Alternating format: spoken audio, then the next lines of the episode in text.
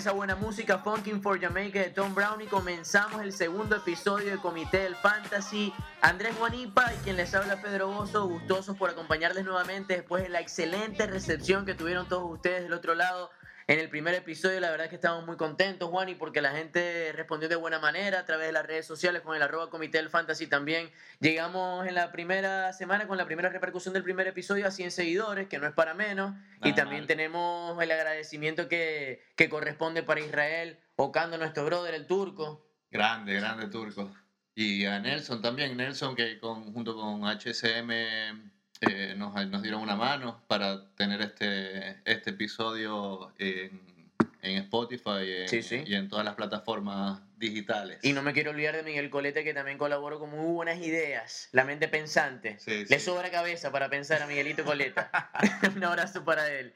Pero ajá, empezamos una nueva semana, brother. Está activo. Como siempre, el mundo fantasy, nuestra pasión, lo que nos quita el sueño, lo que nos motiva a despertarnos la mañana para ver si tus jugadores están lesionados o no en NFL, en MLB, en NBA también. Ya comenzamos con el draft. ¿Cómo está tu mundo fantasioso hoy por hoy? Sí, bueno, ya tuvimos, ya tuvimos nuestro primer draft de, de NBA. Sí. Este, hubo varias sorpresas en el draft, eh, pero nada, bueno, buenísimo. Algunos escucharon el, el, el, podcast y se guiaron por alguna de nuestras recomendaciones. Sí, señor. El señor ah, Boris, sobre todo. Boris, un saludo al gran Borinator. Y él hizo la que yo quería llevar a cabo, que era Bradley Bill, Nikola Vucevic. Tremendo dúo. Habías comentado esa dupla y se la llevó. Se la llevó. De hecho, de hecho fue, fueron uno, fue uno de los comentarios que, que tiramos en, en vivo en el chat del draft. Exactamente, o sea que siguió el consejo. Vamos a ver cómo le va ahora. Los resultados hablarán por sí solos. Que no nos eche la culpa de eso. fueron, fueron, los demás, fueron los otros jugadores, no esos dos. Exacto, exacto. Bueno, como lo habíamos dicho, nuevamente el agradecimiento por el apoyo, por reportar sintonía a los que reportaron, por escucharnos en, en el podcast. Estamos muy contentos por, por las críticas, por las opiniones de, de nuestro primer episodio. Así que esto no hace más que alimentar nuestra motivación de seguir metiéndonos en el apasionante mundo del fantasy, bueno, y sabemos que hay un espacio vacío en español, sobre todo en el mundo fantasy, y nosotros, bueno, queremos humildemente ganarnos ese espacio para los que disfrutan de este mundo como nosotros. Así es, y bueno, y no solamente básquet, este, tuvimos una nueva semana de NFL que estuvo bastante movida. Eh, pueden revisar en, nuestra, en nuestras redes sociales, pueden ver el equipo de la semana, el Dream Team. Claro, porque en eh, NFL ya vamos por la semana número 7. Exactamente, acaba de pasar la número 6, entramos en la número 7. Este, hoy vamos a hablar un poquito de lo que es en NFL el Dream Team hasta ahora, total. Eh, Me gusta ese tema. Sí, sí, está bueno. Está bueno porque hay algunas sorpresas y además podemos sacar algunas conclusiones de si hubiésemos hablado de esto hace algunas semanas, qué era lo que hubiéramos recomendado o no. Son cosas que hablamos, que hablamos eh, durante las semanas. Este, y hay muchas cosas para, para, para, comentar al respecto sobre eso. Mister Dato Andrés Juanipa abrió el primer tema, es NFL, nos lo tripiamos con las siguientes roles. Ya comenzamos a charlar de la temporada de la NFL en el mundo fantasy. Esto es Comité del Fantasy. Coming up, I was confused. My mommy kissing a girl. Confusion occurs coming up in the cold world. Daddy ain't around, probably out committing felonies. My favorite rapper used to sing, check, check out my melody. I wanna live good, so shit, I sell dope for a four finger ring. One of them gold ropes. Nana told me if I pass, I get a sheepskin coat. If I can move a few packs, I get the hat. Now that'd be dope. Tossed and turned in my sleep that night. Woke up the next morning, niggas have stole my bike. Different day, same shit, ain't nothing good. In the hood, I run away from this bitch and never come back if I could. Needed to love it, the underdogs on top. And I'm gon' shine, homie, until my heart stop. Go ahead, envy me. I'm Raps MVP, and I ain't going nowhere so you can get to know me. Needed to love it, the underdogs on top. And I'm gon' shine, homie, until my heart stop. Go ahead, envy me. I'm Raps MVP, and I ain't going nowhere so you can get to know me. NFL es el tema y el fantasy. A veces cuando uno juega este maravilloso mundo del fantasy one y se hace una pregunta, por lo menos yo eh, me la hago y también la he trasladado a los grupos de WhatsApp que tenemos de fantasy y es ¿Cuál es el mejor fantasy en cuanto al formato, en cuanto al modelo de juego, en cuanto al modelo de puntaje y, de competencia también? El del NFL es uno bastante especial que de hecho creo que está, es el que está mejor armado en líneas generales, ¿o no? Sí, el, el, el, NFL, el NFL tiene la particularidad de que no es una, un fantasy de todos los días, como el, de, como es el del béisbol o el de, o el de básquet. Por el formato de competencia de la liga. Por el formato de competencia, claro. NFL es una pasión que se vive en Estados Unidos de que dura apenas 17 semanas de, de temporada regular. Y luego son... Es el primer deporte por hoy de Estados Unidos, ¿cierto? Con permiso del béisbol, que es el más tradicional quizás. Creo que el que más genera ingresos es el béisbol, pero por la cantidad de partidos también que se juegan, 162 partidos al año, es, una bestialidad. Es una bestialidad por equipo, 162 partidos, o sea que eh, la mitad de esos 81 los juegan en casa, o sea, es muchísimo, muchísimo la cantidad de, entradas que se venden, merchandising, derechos televisivos, etcétera, etcétera. Pero el impacto que tiene la NFL en el día a día del que le gusta la liga en los Estados Unidos es realmente grande. Sí, y se, y se es una industria. Se magnifica, además todo se concentra en una semana eh, una semana de, ganar o perder sube la ansiedad. importa demasiado o sea en el récord en el récord. Hay equipos que ya a esta altura de la temporada se están despidiendo de, la temporada básicamente se están preparando para la que viene. Hasta ahora cuál es la decepción más grande a nivel general en cuanto a lo colectivo yo creo que Cleveland Brown se lleva se lleva ese billete porque Venían con un hype muy alto después de lo que fue el debut de Baker Mayfield, con buenas situaciones la temporada pasada. Trajeron a Odell Beckham, Nick Chop demostró durante partidos la temporada pasada cuando, cuando tuvo la posibilidad, cuando salieron de Hyde, que también puede ser un running back uno tranquilamente. Y, no ha rendido el equipo, ha sufrido demasiado Cleveland Browns y creo que por ahora es la, decepción más importante de esta temporada, ¿no te parece? Sí, sí, totalmente. La decepción este año para mí es, Cleveland. También se trajeron a Jabril Peppers, que eh, venía de los Giants eh, para la defensa. Eh, además de los fichajes que, que, tú dijiste, o del Beckham, pero del Beckham también dieron mucho. Sí. Este, y, y, la verdad es que han decepcionado. Baker Mayfield hasta ahorita, la, la, decepción de los quarterbacks. Estaba saliendo en cuarta, quinta ronda en los drafts. Exacto. Era uno de los jugadores que hablamos, no comprar, eh, de hecho, más que solamente Baker Mayfield, no comprar quarterbacks en, en, rondas tan altas. Claro. No agarrarlos tan altos, porque, porque bueno, ahora como lo vemos, eh, los, los quarterbacks 1, 2 y 3 son Deshaun Watson, Russell Wilson y Lamar, y Lamar Jackson. Lamar Jackson salía en ronda 8, 9. Yo lo agarré en la ronda 8 en el Fantasy 16 que tenemos. Yo lo agarré en, el otro equipo, en el de en la otra liga que tenemos de, de, 12. de 12. Lo agarré en octava, novena ronda. pero Russell Wilson sí está pagando el precio de ese draft. Russell Wilson lo está pagando, pero hay gente como Aaron Rodgers que no lo está pagando. Es cierto. Hay gente como eh, Patrick Mahomes, que si bien es, el, es, mi jugador preferido para ver la NFL, no está dando los números que, está, que necesitaba dar o, o, que... No, no tanto los números que está dando, sino que al, para los que lo compraron, lo compraron en una segunda ronda. Exacto. Entonces, en una segunda ronda... En una posición en fantasy que es bastante gruesa porque hay buenas opciones. Claro. Entonces, lo, lo que dejaron de, de agarrar con, por ejemplo, eh, un wide receiver uno. Un, un Nick Chubb, claro. un Dalvin Cook, eh, que son jugadores que hoy por hoy están en el Dream Team. Están montados donde... Lo dejaron pasar claro. por agarrar un, Patrick Mahomes. Cuando esa posición la pudiesen haber cubierto por, por ejemplo, un Kyler Murray.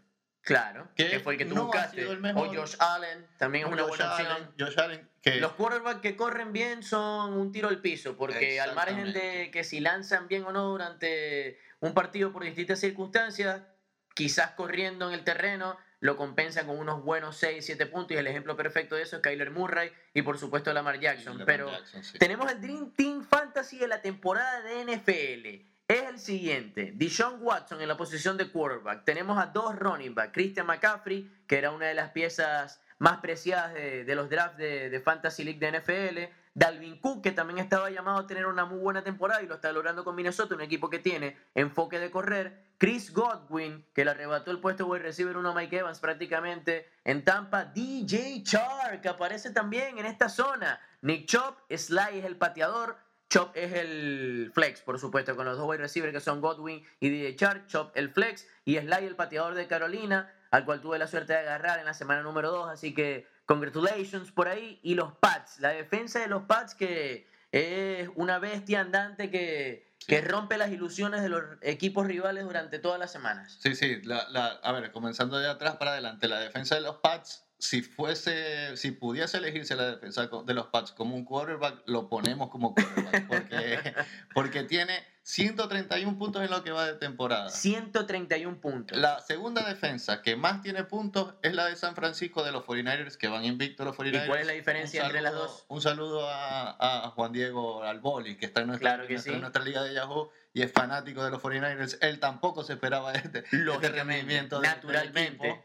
Bueno, los, fanáticos abuchaban a Jimmy Garoppolo en el preseason y hoy están vueltos locos con, el equipo de Shanahan. Están invictos. Este, y bueno, esa segunda defensa tiene 78 puntos, o sea que la diferencia entre la, defensa número uno, que es la de los, Patriots, la de los Patriots, contra la segunda defensa, que es la de los 49ers, hay 53 puntos de diferencia.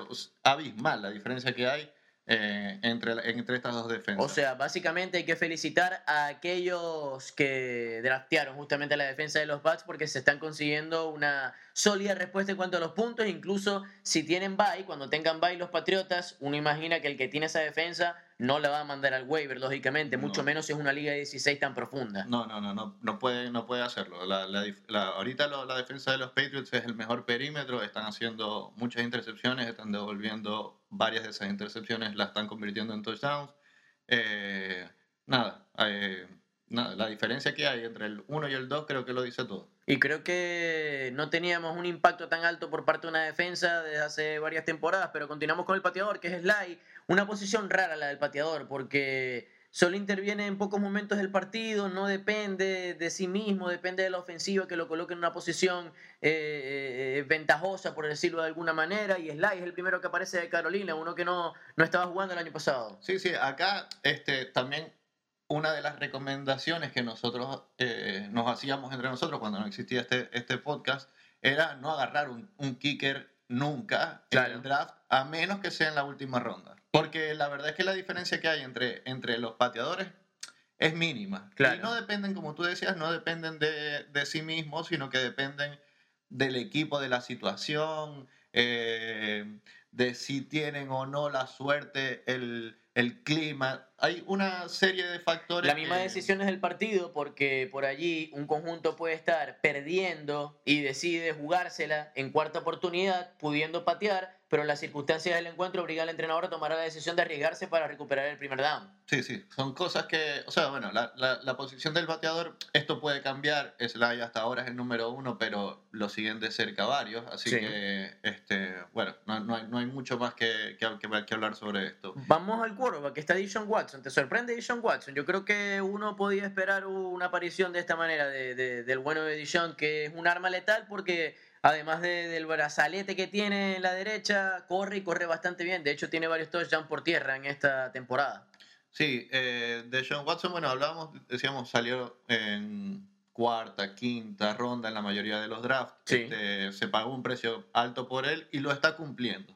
No, no mucho más que A diferencia de Baker Mayfield, por ejemplo, que tenía un precio similar en cuanto a los drafts, ¿no? Sí, correcto. Eh, de John Watson tiene 160 puntos, su mayor puntuación la logró contra los Falcons con 45 puntos. O sea, esa semana el que lo tenía y el que lo puso a jugar seguramente ganó. Gracias a Deshaun Watson. Pero también tiene, tiene sus semanas flojas eh, de Sean. ¿Cuál fue el puntaje más bajo de Deshaun Watson hasta ahora en la temporada? Contra las Panteras de, de Carolina, que hizo 11 puntos con 60. Esa semana el que lo tuvo también o lo dejó en la banca y se tenía algo mejor para esa semana, o, perdió. O te dejó en la calle, te dejó en el milagro a las 3 de la mañana sin ropa.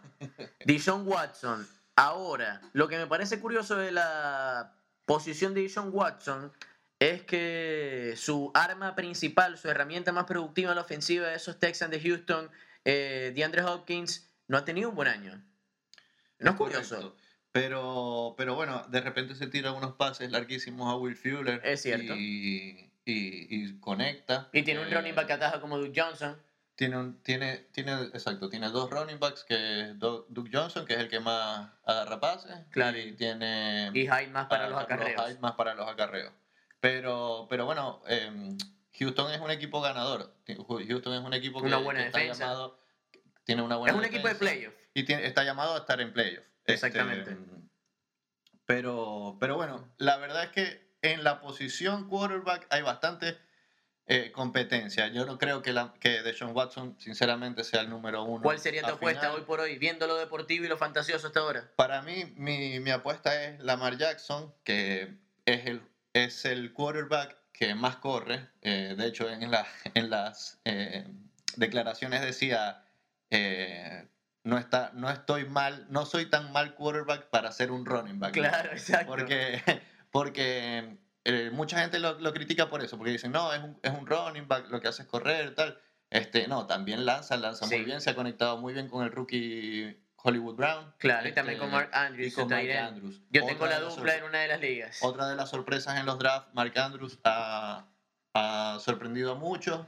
No es el uno, porque el uno es Austin Hooper. Claro. Pero eh, está muy cerca. Vamos a los running backs, porque aparece el Kraken fantasioso que es Christian McCaffrey y también Dalvin Cook, dos jugadores que estaban llamados a tener una muy buena temporada, pero Christian McCaffrey ha dado un paso al frente en esta campaña de 19-20 y creo que, visto los resultados, hoy por hoy es el MVP Fantasy, tomando en cuenta que cuando se pone el equipo al hombro de las Panteras, también se pone el equipo al hombro de cualquiera que, sea su dueño en Fantasy. Sí, así es. Este, McCaffrey está en la, en la conversación por el MVP hasta ahora. Este, tiene 147 puntos en lo que va de temporada, 7 touchdowns corriendo y 2 recibiendo. O sea, es, él está haciendo todo. Él está, haciendo, él está llevándose al equipo de Carolina a, a, donde, está hoy por, a donde está hoy en día. Y si Cam Newton. Sin Cam Newton ha recibido más eh, acarreos. Ante la necesidad. Ha recibido más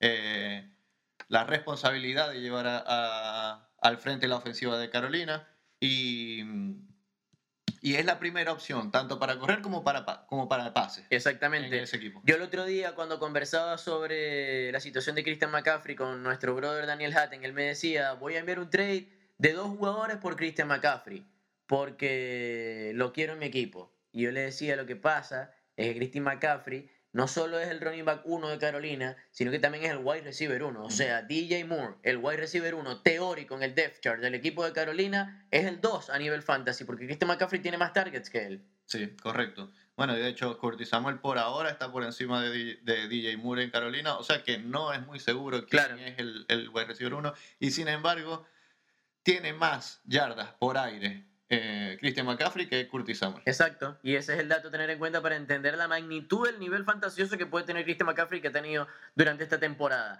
Dalvin Cook es el siguiente que aparece, el de Minnesota. Sabemos que es una ofensiva construida básicamente para correrla, por eso tanto Adam Thielen como Stephon Dix han tenido partidos irregulares, no han tenido constancia a nivel fantasy y Dalvin Cook se ha aprovechado por completo de esa situación. E incluso su handcuff, Mattison, también ha sabido rendir de buena manera considerando esa postura de, la ofensiva del equipo de los Vikings, Juani. Bueno, ahorita que mencionas a Mattison, eh, casualmente quería eh, recomendar a, quien, a, que a todas aquellas personas que tengan a Dalvin Cook que agarren a Mattison. Es necesario. porque lo que nos preocupaba de Dalvin Cook en un principio este, son sus lesiones. Claro. ahora está muy bien, está sano, está perfecto, pero tiene un historial de, lesiones importantes Dalvin Cook. Este, y este es un equipo que dijo desde, desde pretemporada, dijo, nosotros vamos a correr. Y aquí están corriendo y ahí está Dalvin Cook teniendo todos esos puntos. Y si en sus ligas Alexander Mattison está en el waiver, agárrenlo, ténganlo ahí por si acaso, porque si a Dalvin Cook le pasa algo, Alexander Mattison es un rookie que está teniendo va para arriba. números y va a ir para arriba. ¿Quién es más importante de, eh, de Handcuff? Eh, ¿Mattison por Dalvin Cook o Latavius Murray con Camara? Es buena, ¿eh? Es buena, pero yo creo que me iría por Alexander Mattison. Ok. Aquí si me, me agarraste rápido con esta, pero voy, ¿Por la postura del equipo? Voy con Alexander Mattison. Por la postura del Curiosamente, equipo... Curiosamente, Latavius Murray antes era running back de Minnesota. Exacto, y tuvo, y tuvo un buen año cuando, cuando Dalvin Cook se lesionó. Este, pero, eh, bueno, nada, si tengo que elegir a uno, voy por Alexander Mattison. Bien. Godwin ha estado a la altura de la expectativa que se, había generado en torno a él en, en el preseason. Un Godwin que está en un equipo que tiene que lanzar porque tiene una defensa problemática, la de los Tampa Bay Buccaneers, y tiene un quarterback que con todas las críticas suele lanzar buenos pases profundos y Godwin aprovecha porque también se adapta, porque también es un jugador del slot. ¿Te ha gustado Chris Godwin? ¿Lo, ¿Lo buscarías para tenerlo en tu equipo en Fantasy? Sí, sin duda, sin duda. Bueno, en nuestra liga lo vendió el turco Isra. Isra lo vendió y lo vendió. Y se arrepiente. Y, se arrepiente ahora, hoy no lo dijo. Este, ¿Cómo fue el trade? ¿Recuerdas? No me acuerdo, pero bueno, ahorita lo buscamos y lo comentamos. Pero em, Chris Godwin es, ah, se convirtió en el wide receiver 1 de Tampa, este, por encima de Mike Evans. Y lo otro que tiene a su favor es que los equipos todavía por ahí tienen a Mike Evans como el wide receiver 1. Entonces muchas coberturas se las mandan a él y Chris Godwin por ahí está con el, con el cornerback menos habilidoso. O sea, lo que dice, le ha facilitado. Lo beneficia y lo potencia que del otro lado también esté Mike Evans y que también sea una alarma permanente para los rivales. Correcto. Eso es bueno. Esa es una buena manera de verlo porque a la postre esas relaciones internas en los equipos hacen que uno pueda comprender mejor el nivel de, de ayuda de fantasy que te pueden dar los distintos intérpretes. Y aparece el hombre del momento, aparece DJ Shark el hombre de los Jacksonville Jaguars, que apareció de la nada.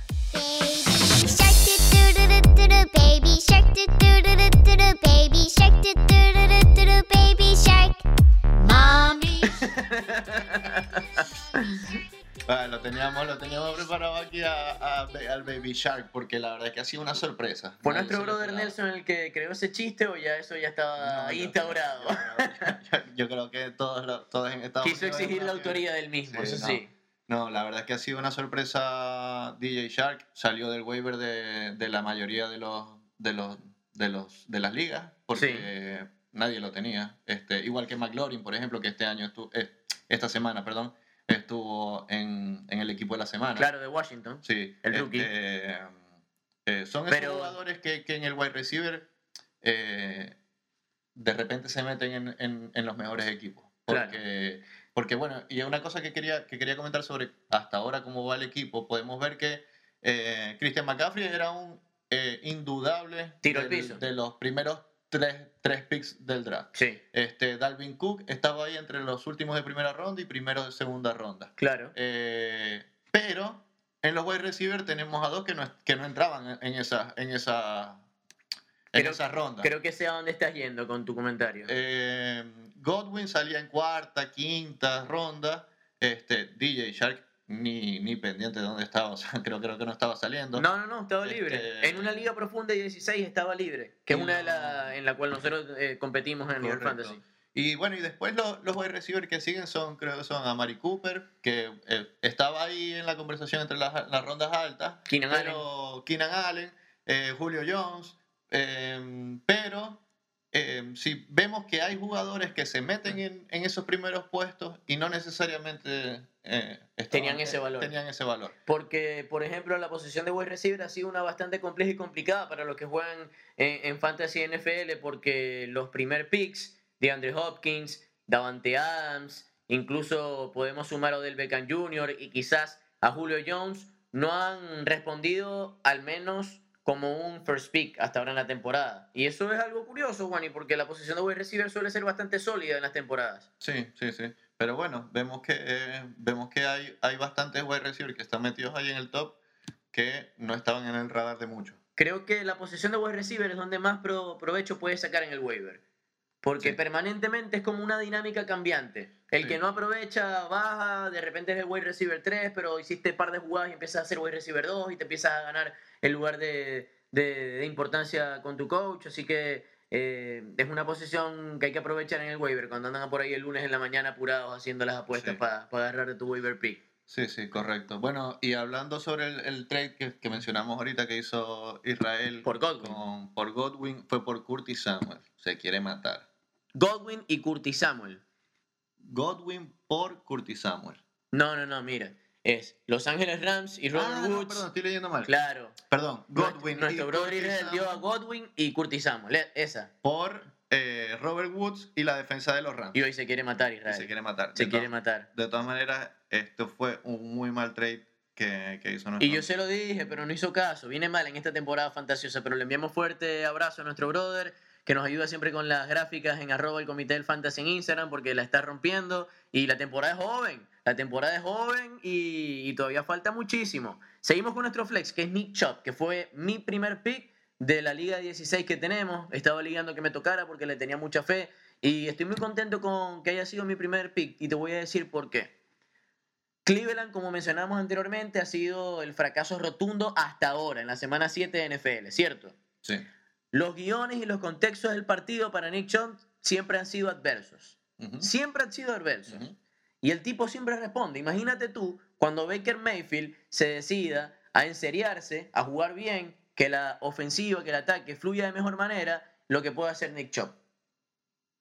El cielo es el límite con Nick Chubb.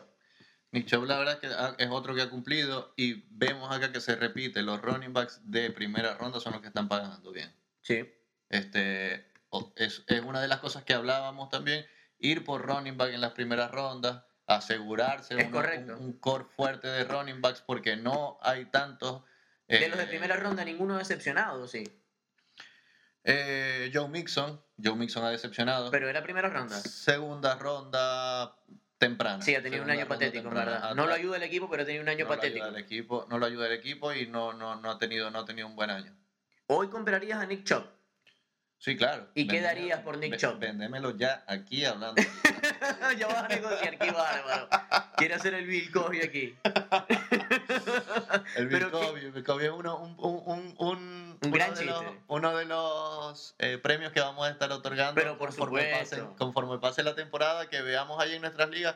El Bill Cosby, si no saben, vean en internet que cómo terminó la historia de Bill Cosby y por ahí van a entender más o menos. Claro ¿De qué va? Nosotros estamos así, en tormenta de ideas permanente y vamos contándoles a ustedes del otro lado también las ideas que se nos ocurren, a ver si les interesa, pero esa de Bill Cosby está buenísima, así que este tremendo aporte por parte de Mr. Dato, Andrés Juanipa. Pero por ejemplo, hoy, de tu equipo de la Liga 16 o 12, ¿qué darías por Nick Chubb? ¿Qué estarías dispuesto a, a dar por recibir al running back de Cleveland? Dicho sea de paso, consejo para los que lo tienen, agarren al Karim Hunt, que ya va a volver en la semana número 8, después el bye en la 7 va a volver. Por si acaso. Esa es una de las cosas que me preocupa de, Nick Chop. Que yo lo agarré, por ejemplo. Yo no creo que, que, le vaya a afectar mucho.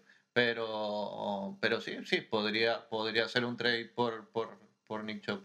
Eh, no sé, un wide receiver y algún running back un poquito menos, de, de menos calibre. Este, un Marlon Mack, por ejemplo, y un wide receiver como eh, Larry Fitzgerald, poner algo así. Hay que ver. Está, baratona esa.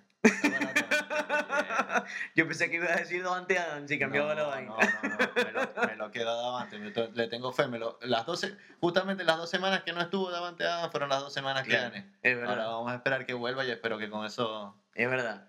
Dos conceptos importantes que quería que repasáramos, Juani, y para los que juegan permanentemente Fantasy en NFL, son los del buy low y sell high. ¿Qué significa? Explícalo un poquito con tus palabras y hay algunos ejemplos importantes para, resaltar al final de la semana número 6. Sí, bueno, el buy low, el comprar barato, digamos, este, es comprar, comprar eh, hacer un trade por alguien que no ha respondido de la manera en la que se esperaba, pero que tenemos esperanza, certezas o, o, o intuición. intuición en que la cosa, va, la cosa, va, a mejorar para él. Exacto. Yo, por ejemplo, tengo en el Bailou, y es un jugador que tengo en una de las ligas, pero eh, compraría en la otra, es David Montgomery. David Montgomery es el running back 32 ahora, dentro de todos los running backs de la liga. Eh, el rookie de Chicago. El rookie de Chicago. Pero me gusta lo que veo cuando veo los juegos de los Bears. Me, me, me parece que tiene demasiada explosividad en las piernas, eh, es, muy fuerte, tiene, tiene no, no, no, te tengo el dato exacto, pero tiene muchas yardas después del primer contacto. Que es importante que, es algo muy, que es algo muy importante, claro, porque eh, siempre va al choque y, ¿Sabes y, sin embargo, y sin embargo va para adelante. ¿Sabes qué expone esa estadística? Que lo que depende o no de tu línea ofensiva, creo yo. Claro. O sea, ¿qué puedes hacer por ti mismo a pesar de que no te protegen como corresponde y que las rutas no se armaron de manera ideal? Sí, pero, pero bueno, nada, me parece eso, que, que, que está mejorando, eh, que el equipo tiene que confiar más en él. Todos los juegos que ha tenido ha tenido más de 11 acarreos por, por partido. Sí. Entonces, eh, me parece que la oportunidad está allí, no se le ha dado, no ha tenido las yardas, no se le ha dado tanto los, los touchdowns, pero el valor está allí. Yo, eh, si en alguna de sus ligas lo están, alguien está desesperado porque no, no ha dado el salto David Montgomery que se esperaba, porque se, se compró en tercera o cuarta ronda, eh, lo compraría. Claro, creo que allí influye mucho también el approach de la ofensiva de, Chicago. El coach, Matt Nagy, si no me equivoco, es el nombre. Tiene una ofensiva bastante curiosa porque utiliza muchas jugadas de, engaño. Tariq Cohen también tiene un rol importante dependiendo del partido.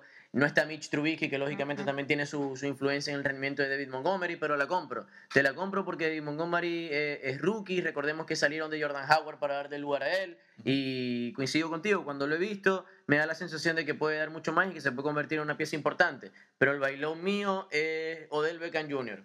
Hoy por hoy está en bye de hecho, hoy dos de nuestros brothers, Boivo, Tomás Contramestre e Isra, hicieron un, trade entre ellos dos y que ejemplifica perfectamente la situación ideal que un equipo tiene que tener para ir por un buy low como del Beckham Jr., sobre todo en buy. Boivo, quien obtuvo del Beckham Jr., tiene récord de 5-1 y salió de Mark Ingram, un jugador que está rindiendo muy bien como running back de, Baltimore Raven, que es una amenaza permanente sobre todo en la zona del red zone, pero me pareció una movida súper inteligente por parte de Volvo. El equipo que obtiene a Odell Beckham Jr., que tiene récord positivo, está haciendo un golazo y me parece que sería una excelente compra en esta semana porque al margen de que el otro también va a tener bye, recibir un jugador con, con la semana libre también tiene como su peso dentro de la negociación, ¿o no? Sí, sí, sí. Eso seguro influyó. Eh, bueno, eh, Tommy se puede dar el lujo ahí en ese, en ese trade de aceptar el bye que viene esta misma semana porque está 5-1, va ganando. Claro. Eh, no es el fin del mundo si pierdes tu segundo no, encuentro. No, para nada. Yo personalmente tengo mis cosas contra Odell Beckham Jr. porque ya lo tuve en otras temporadas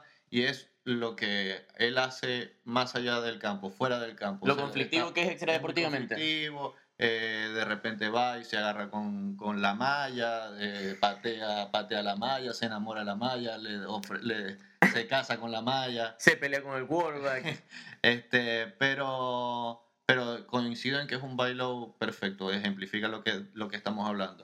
Y el sell high, bueno, el sell high es comprar este, caro, eh, perdón, vender caro. Claro. Vender caro alguno, algún jugador que ha estado. Vos estudiaste en el Ceba. Vos estudiaste en el Ceba, decir la verdad. Se te salió ahí, se te salió ahí. No hace falta un sponsor aquí de, de Open English. De Open English. no, este, el, el vender caro, eh, nada, un jugador que ha estado por encima de sus de, de, lo que se esperaba y que creemos que vaya en, en declive. Para mí, el sell high es de Bonta Freeman. Coincidimos. Devonta Freeman ha estado bien. En la última semana, de hecho, hizo, entró, en el, entró en el Dream Team eh, con 23 puntos. El mejor partido de la eh, temporada para él. Se le dio todo. Y, y, creo que lo deberían vender aquellos que lo tengan porque no creo que...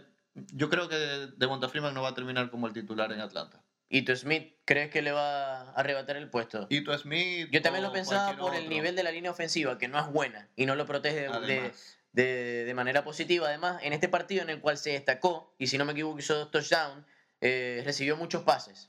Sí. Y por, ahí hizo más daño que corriendo. E, esa es otra cosa, que eh, Atlanta es un equipo de pases y de hecho por eso también eh, Austin Hooper está en el Dream Team del, del, hasta ahora. Es una de las grandes sorpresas de la temporada, la presencia de Austin Hooper como Tyren 1. Pero está allí. Está allí porque Atlanta siempre está detrás del marcador, siempre Matt Ryan tiene que lanzar. Este, y bueno, y si tuviera que tirar de otro, otro by low, iría por Matt Ryan también, que tiene que lanzar siempre. Es verdad.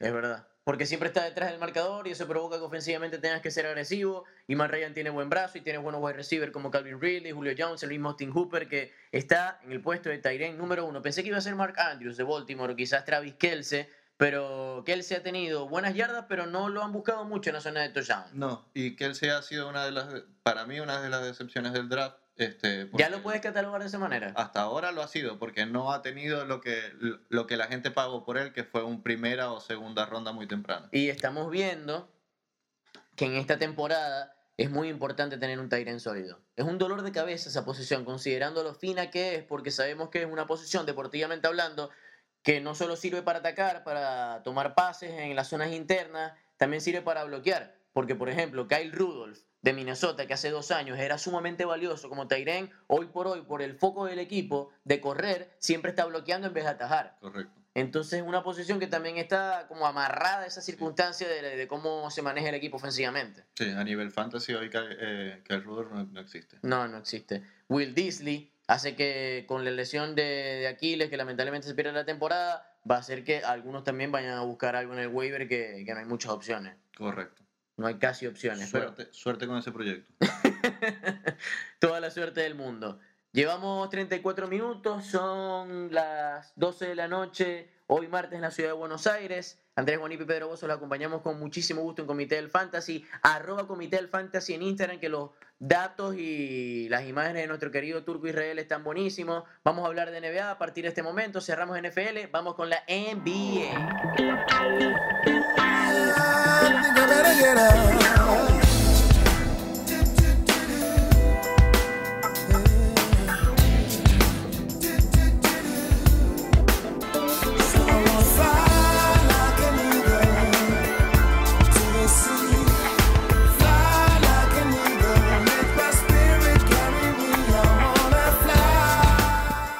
Esa canción de Space que estoy esperando la dos con LeBron James es la perfecta para meterte en clima, para meterte en materia. El 22 de octubre empieza la temporada oficialmente de la NBA y con esto se abre un universo de posibilidades para conquistar tu liga de fantasy, Wani. Sí. Este, bueno, y esto ya lo hablamos bastante la, en el primer capítulo, en el primer episodio. A nuestro este, brother le gustó mucho el mock muy bien, muy bien. Le, este, yo recibí bastante feedback de, de, algunos amigos del trabajo, este, se están interesando. Eh, hay alguna gente ya que está em, empezando su primera liga buscando gente. Este, así que si hay alguien ahí que está buscando liga, pueden escribirnos al Comité del Fantasy, nos pueden escribir a nuestras redes también. Este, los podemos poner en contacto con, con algunos, con algunos amigos que les falta, les falta gente. Mi idea es que para el año próximo, para la próxima temporada de todos los deportes, de todas las disciplinas, tengamos como que una liga privada del Comité del Fantasy. Una liga, bueno. Y nos, y nos buscamos unos premios ahí bien. Claro. Bien, de unas buenas gorritas, unas camisetas, el deporte. Podemos hacer un equipo nosotros de Comité del Fantasy que compite dentro de la liga. Evidentemente, si ganamos, no vamos a recibir los premios porque hay que, hay que ser colectivo, no hay que ser egoísta. Ojalá ganemos algo. Y sí, esa es la idea. Hasta ahora no yo, yo tengo un anillo de NBA con asterisco para muchos, pero tengo anillo de NBA y vos tenés anillo de MLB, que también es importante. Correcto, sí. En MLB que eh, venía siendo un rookie, pero analizando números y con bastante suerte eh, vos, soy, vos, soy, un enfermito, vos te gusta meterte los datos raros así de páginas rebuscadas que nadie conoce como para sacar ventajas fantasiosas. Esos son los buenos y esos son los que hay que compartir aquí. Exacto, y a propósito de esos secretos, de esos datos, de esas estadísticas, vamos con los sleepers. Los sleepers, para los que no conocen el concepto, son aquellos jugadores que no son estrellas de sus equipos, sin embargo, te pueden aportar muchísimo y pueden ser la clave del éxito de un triunfo o una derrota en un fantasy draft. Sleepers, Wani, de la NBA. Bueno, Sleepers. Los tenemos este, repartidos por posiciones, ¿cierto? Nosotros, claro, nos preparamos aquí con uno por posición cada uno y les preguntamos en, el grupo, en la, en, la, en la liga que más tenemos tiempo nosotros con, con varios amigos, eh, que nos tiraran algunos datos y eso también se los, vamos a, se los vamos a decir acá. Claro. Pero bueno, vamos a arrancar por el point guard. El point guard tenemos, eh, cada uno tenemos su jugador. Yo elegí a JJ Moran. JJ Moran este, es un rookie que, que empieza este año con Memphis. Con Memphis sí. Y que está saliendo ahorita en la sexta ronda. Hay, claro. Hay pocos, hay pocos eh, point guards de calidad, pero eh, si tu estrategia en el draft es ir temprano por centers, por, por power forwards, por jugadores más, más reboteros, más de, que tengan una, un porcentaje de tiro alto, te recomiendo JJ Morán en la quinta, sexta ronda. Eh, es el asistente de la, eh, perdón, es el líder de las asistencias de la pretemporada, que bueno, pretemporada. De toda la NBA. De toda la NBA. Que pretemporada no, no te dice nada, no te dice mucho, pero... Para mí me dice que el equipo quiere que él sea importante pero le están dando la, le están dando la, la bola, la, la, pelota. Es que ese es lo clave de los rookies, saber cuál va a tener una oportunidad inmediata y un impacto inmediato deportivo para que uno lo pueda considerar para el fantasy. Esa es la palabra, oportunidad. Le están dando la oportunidad, eh, le están dando la confianza y, y otra cosa que sorprende más allá de, la gran cantidad de asistencia que está haciendo es que tiene muy pocos turnovers. Está por ahora Eso es clave. Eh, en un averaje de dos turnovers por juego Em, el segundo más asistente hasta ahora de la pretemporada es Trey Young, que este es su segundo año. Y También tremendo pick. Está saliendo en la segunda ronda temprana. Y, y, la diferencia con, con, con J.J. Morant es que Trey Young te, hace 8 turnovers por partido y, eso tiene su costo. ahora está haciendo 2. Tiene su daño colateral importante, así que J.J. Morant eh, reduce ese riesgo. También con base me voy a ir con Terry Rozier.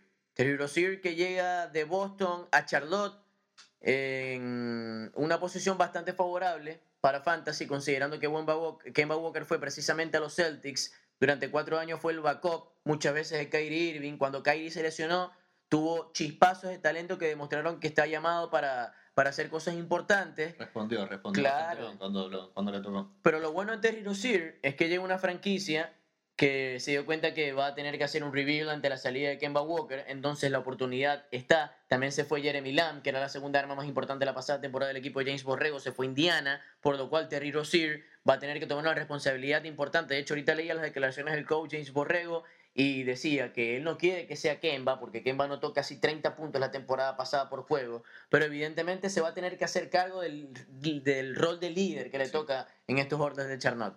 Es una muy linda oportunidad para, Terry Rozier, este, que está saliendo también en los drafts eh, a la misma, en la misma posición más o menos que JJ Moran. Así que lo mismo, si se van con center, con power forward temprano para cubrir esos puestos, JJ Moran o Terry Rozier, buenas opciones. El daño colateral es el field goal percentage, que es algo importante, pero bueno, no todo, no todo es perfecto, así que te puedo aportar en asistencia, yo creo que va a promediar entre 5 y 6, unos buenos 3, 4 rebotes y puede ser 15, 15 puntos por partido, pero va a jugar 30 minutos por juego, así que eso va a ser realmente importante. Vamos a la siguiente posición, vos a la escolta, Wani. Bueno, yo aquí tengo a Tyler Hero, Hero, Hero. ¿Cómo se pronuncia? Todavía, no lo sé. Para mí era Erro eh, cuando lo leí. Erro, bueno. Sepan disculpar los fanáticos de Hit.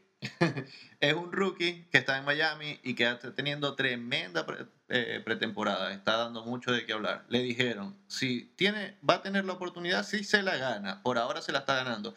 Está, em, está promediando algo así como más de 20 puntos, este, 4, cuatro asistencias, 4 rebotes. O sea, está poniendo números muy, muy buenos. Y lo que más me gustó de lo que, de lo que me puse a investigar es que anda activo en Twitter y retuitea varias de las cosas que le dicen. Y Jimmy Butler dijo que tiene con que le gusta que habla además y que confía en su juego.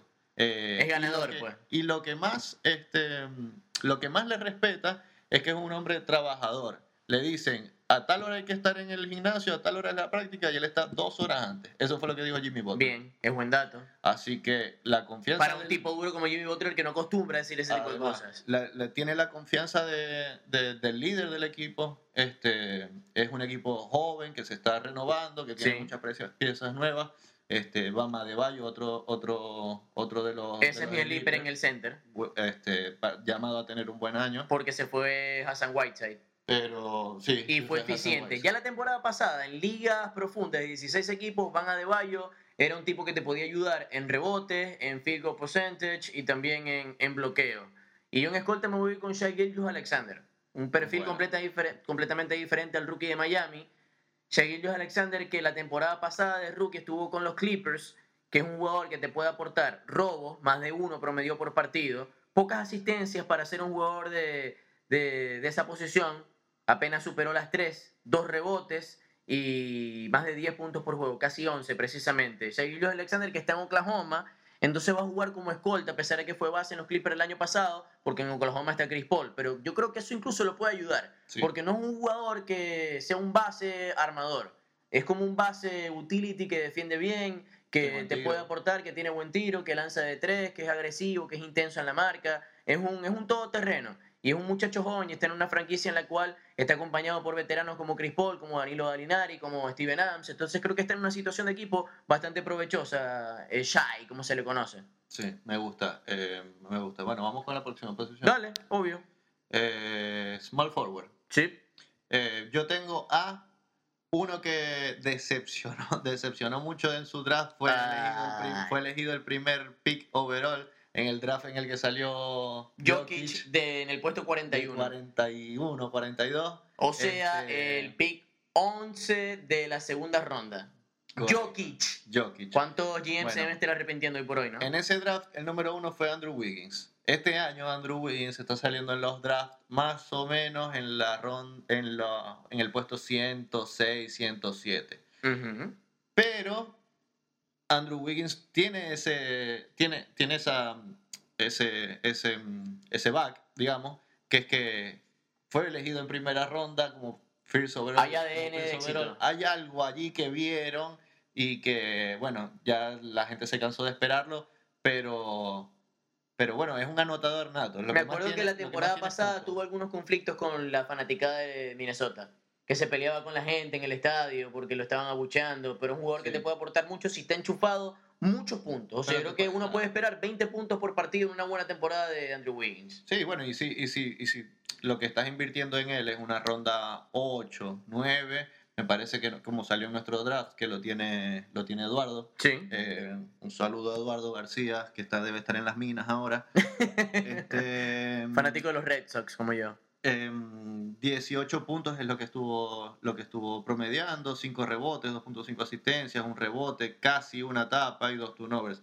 No son números malos, o sea, puede tener juegos buenos, puede tener juegos malos, em, pero bueno, es eso, es un sleeper. Bueno, yo en la posición de small forward, en el número 3 de, este deporte, voy con Miles Bridges, un jugador que también es de segundo año, al igual que Shaq Gilgeous Alexander.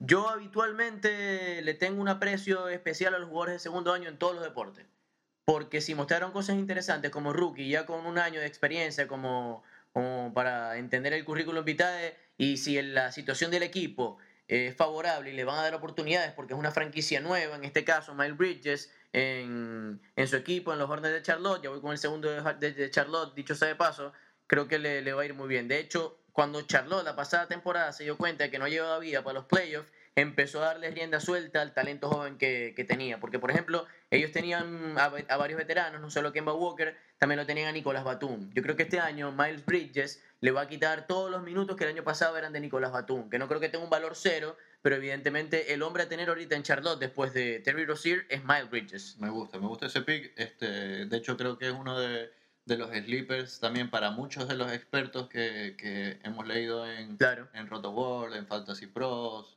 eh, bien algunas otras, eh, algo le ven a este, a este chico y no sale, no sale muy caro. No, no, no es mucho, no es, una ronda muy, muy alta la que hay que pagar por él. Promedió casi 8 puntos, 4 rebotes y un poquito más de una asistencia y por ahí te puede colaborar también con algún robo. Casi promedió uno por juego el año pasado y jugó 80 partidos y James Borrego ya ha dejado claro que el enfoque de Charlotte es dar de rienda suelta al talento joven. Seguimos con 4. ¿Qué tenemos en la 4? ¿Qué tenemos en Power Forward? Bueno, yo tengo aquí uno de los Wizards, este, una ronda, uno que sale en ronda bastante alta, que es Rui Hachimura. Sí. El japonés que fue elegido en el pick 10 del draft este año, eh, overall, eh, está saliendo ahora en la ronda 10, más o menos. Su ADP 134. Es un rookie es un rookie, perdón, eh, que no tiene mucha competencia en su equipo. Eh, los, los Washington Wizards además no tienen tampoco tanto a nivel ofensivo ni defensivo porque es un equipo que va a manejar Bradley Bill eh, prácticamente. Yo creo que lo va a acompañar de Thomas Bryan y esta de Hachimura puede ser la tercera opción ofensiva de ese equipo. Es posible, es posible. Este, bueno, ahora en, pretemporada se, se, tiró un juego doble-doble con 10 puntos, 12 rebotes en 27 minutos. Un buen aviso. Bastante bien. Eh, tres robos, además. Alto porcentaje de tiro, me imagino, al jugar cerca de la pintura. Eso es, ese es su lado negativo. Su lado negativo fue que en tiros libres se fue horrible de 8-1, metió nada más. ¿De 8-1? De 8-1. Ah, papelón. Y en, eh, o sea, tipo Shaquille de Howard. Pues.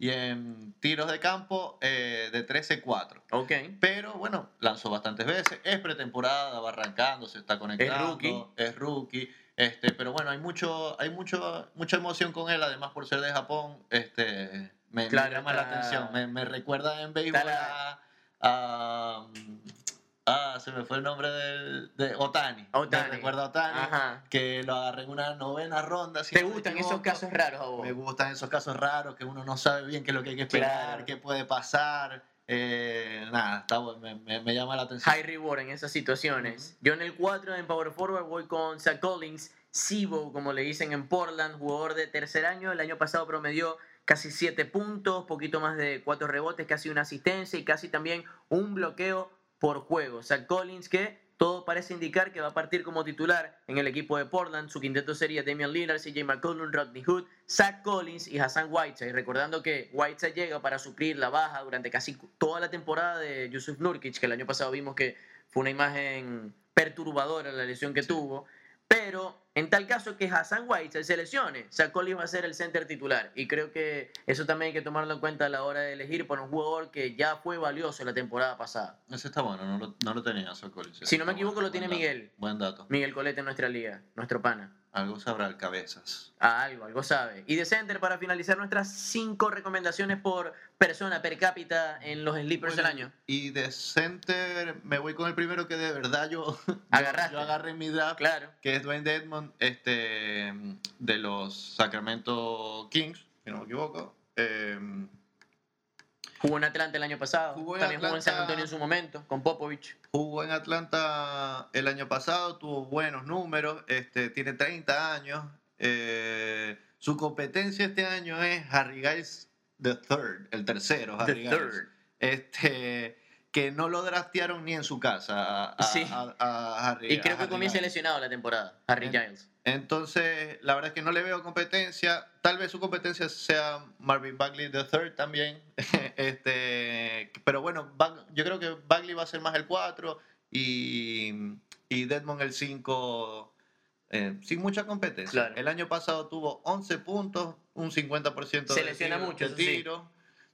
Es, tiende a lesionarse. Tiende, tiende, a lesionarse. Pero bueno, eh, yo, yo en mi draft eh, en, en, nuestro draft se, se, volvieron, se volvieron muy locos con los centers, me pareció. Salieron muy rápido. Salieron todos muy rápido. Y eh, estuviste bien porque te adaptaste y fuiste por lo que más valor tenía y no por lo que pensaste que podías necesitar. Yo en ese momento, a ver, primera ronda me tocó Damian Lillard, eh, segunda ronda me tocó Kemba Walker y a la tercera ronda cuando quería ya sí o sí ir por alguien, un, un buen rebotero, me quedó Devin Booker en ronda 3. En tercera ronda. Me parece un sacrilegio fantasioso eso. Eh, me pareció un regalo, lo tomé y, y bueno, y, seguimos, y seguimos ahí. Claro, yo de hecho en mi primera ronda fui en el segundo puesto por James Harden, porque quería en verdad Anthony Davis, pero me quedó James Harden. Después en la vuelta, en el puesto ya 27, si no me equivoco, me fui por Clint Capella, porque quería un center. Y después estaba entre Donovan Mitchell y Devin Booker y me fui por Donovan Mitchell. Le tuve más fe a, Donovan. Está bien. ¿Hubieras hecho lo mismo que yo? Sí, hubiera ido por, por Donovan Mitchell también porque Devin Booker también tiene, tiene ese problema con, la, con las lesiones y no sabemos. Pero bueno, em, e, este es el equipo de Devin Booker. O sea, con, el, respeto, con el respeto de Ayton, eh, este equipo es de, de, Devin Booker y creo que Ricky Rubio viene acá para Aportar. ayudar y dar experiencia. Para quitarle minutos o para quitarle ofensiva, viene para, para para ayudar más en, ese equipo que, es muy joven. Totalmente de acuerdo. Hablabas de Deadmond y quiero hablar de los Kings de Sacramento porque los voy a seguir nuevamente. Ya los seguí el año pasado. Uno de mis jugadores favoritos que más disfruto ver es De'Aaron Fox. Y es un equipo que me llama mucho la atención a nivel fantasy porque hay algunos puestos fijos que son eh, De'Aaron Fox, está en, la posición de escolta Body Hill. Eh, y después aparece una buena cantidad de opciones porque está Harrison Barnes, Está Trevor Arice, que llegó también para traer un poquito de veteranía. Marvin Bailey, que yo creo va a ser un monstruo fantasioso en esta temporada y lamento no tenerlo en, mi, en mis ligas. En la segunda voy a ir por él. Y, y Dwayne Datemon, porque Marvin Bailey puede jugar como center incluso, y de cuatro puede entrar Harrison Barnes o Trevor Arice, entonces tiene una buena cantidad Luke Walton de, de posibilidades como para hacer un, un, buen equipo con Sacramento, que yo creo que debería meterse en playoff en esta temporada, si no va a ser para mí una decepción. Sí, tienen, tienen un, una buena combinación entre talento joven y experiencia, que me parece que está más joven que experiencia. pero... Y tiene buena profundidad en la banca con Bogdan Bogdanovich y Bélica. Sí, sí, me gusta. Me, gusta me gustan los Kings. El año pasado cerraron muy bien el año. Eh, vamos a ver cómo, con qué se viene este año. Bueno, cerramos los Sleepers. Yo voy con Van Adebayo por muchas cosas. Porque como ya mencionamos anteriormente, la temporada pasada con Hassan Whiteside dentro de la cancha ya era eficiente. De hecho para mostrárselos. El jugador de segundo año de 21 años eh, promedió casi 9 puntos, bajó poco más de 7 rebotes y repartió más de 2 asistencias. Entonces es un jugador que te puede aportar en distintas categorías. Casi robó una pelota por juego, casi también consiguió un bloqueo por juego. Quizás el daño colateral tenga que ver con los tiros libres, pero bueno, todo center tiene algún problema y en este caso Van Adebayo tiene ese, pero con el camino abierto de Hassan White yo creo que está llamado a tener un año importante Adebayo. Sí, lo de los tiros libres la verdad es que no me molesta muy, son muy pocos los centers que tienen buen porcentaje de tiros libres. Yo estaba entre Van Adebayo y Thomas Bryan para colocar de sleeper de center. Me parece que va a tener un año impresionante Thomas Bryan. Bueno, y a, propósito de Thomas Bryan, quiero aprovechar, eh, darle las gracias a, a, los que nos recomendaron también algunos de, los, de sus sleepers. Eh, Boris, que nos dio el Thomas Bryan, eh, en el, que, bueno, que está saliendo en cuarta, quinta ronda, pero va a ser la segunda opción ofensiva de ese equipo de, de los Washington Wizards que tiene Bill y poco más. Este, Dwight Howard. Muchos lo recomiendan también. Tommy, eh, también nos lo recomendó. Está saliendo muy tarde, rondas 10, 11. Eh, según Dwight Howard, está en la mejor condición física de su vida. Y está con un coach que es Frank Vogel, que puso a valer a alguien como Roy Hiver entre el 2010 y 2015. Eh, me parece que es una buena selección para esas últimas rondas, para estar en la banca. A mí me gusta porque, salvo las lesiones, obviamente, que es el déficit más importante que tiene, el año pasado no, no jugó ni siquiera 15 partidos con Washington. Eh, la temporada anterior con Charlotte promedió doble doble y tuvo un muy buen año con 79 partidos jugados. Así que es un tipo que mientras sea sano te va a aportar. Lo tuve ese año y, y, la verdad es que rindió bastante bien para ser alguien que agarre del waiver. Y bueno, y por último, eh, Jeremy Grant. De Denver. Eh, de Denver, que el año pasado estuvo en OKC, eh, que nos lo recomendó Lucky. Un abrazo, Lucky Darienzo, el actual campeón de, de Y próximamente padre, así que felicitaciones. padre, claro. Un beso y un saludo a, Alessandro Darienzo, que se viene ahí. pues se quedó sin nombre. bueno, Jeremy Grant está saliendo en las últimas rondas también, ADP 142. Eh, el año pasado fue uno de los candidatos al Most Improved Player eh, por su papel en OKC. Eh, ese premio que lo ganó Pascal Siakam este año. Lucky dice que este año lo ve como el Pascal Siakam del año pasado. Así que interesante. Es bastante, bastante, bastante ganas que le tiene de ver a Jeremy Grant. Me gustaría que para el próximo podcast, en el episodio número 3, tengamos como una sección de bold predictions para la temporada de la NBA nos preparamos unas bold predictions de algo que puede pasar, pero que no, no es tan sencillo que pase. Me gusta, me gusta. Y si tienen algunas de sus bold predictions o algunos sleepers o lo que quieran recomendarnos, nos pueden escribir a eh, arroba comité del fantasy en Instagram, que, que, estamos recibiendo allí todos los mensajes. Eh, comentarios. Sigan apoyando, sigan apoyando, que nos encantó la interacción después del primer episodio.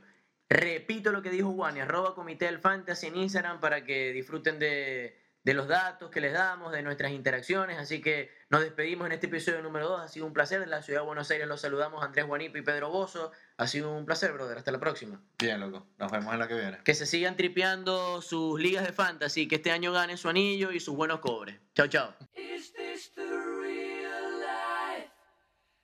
this just fantasy?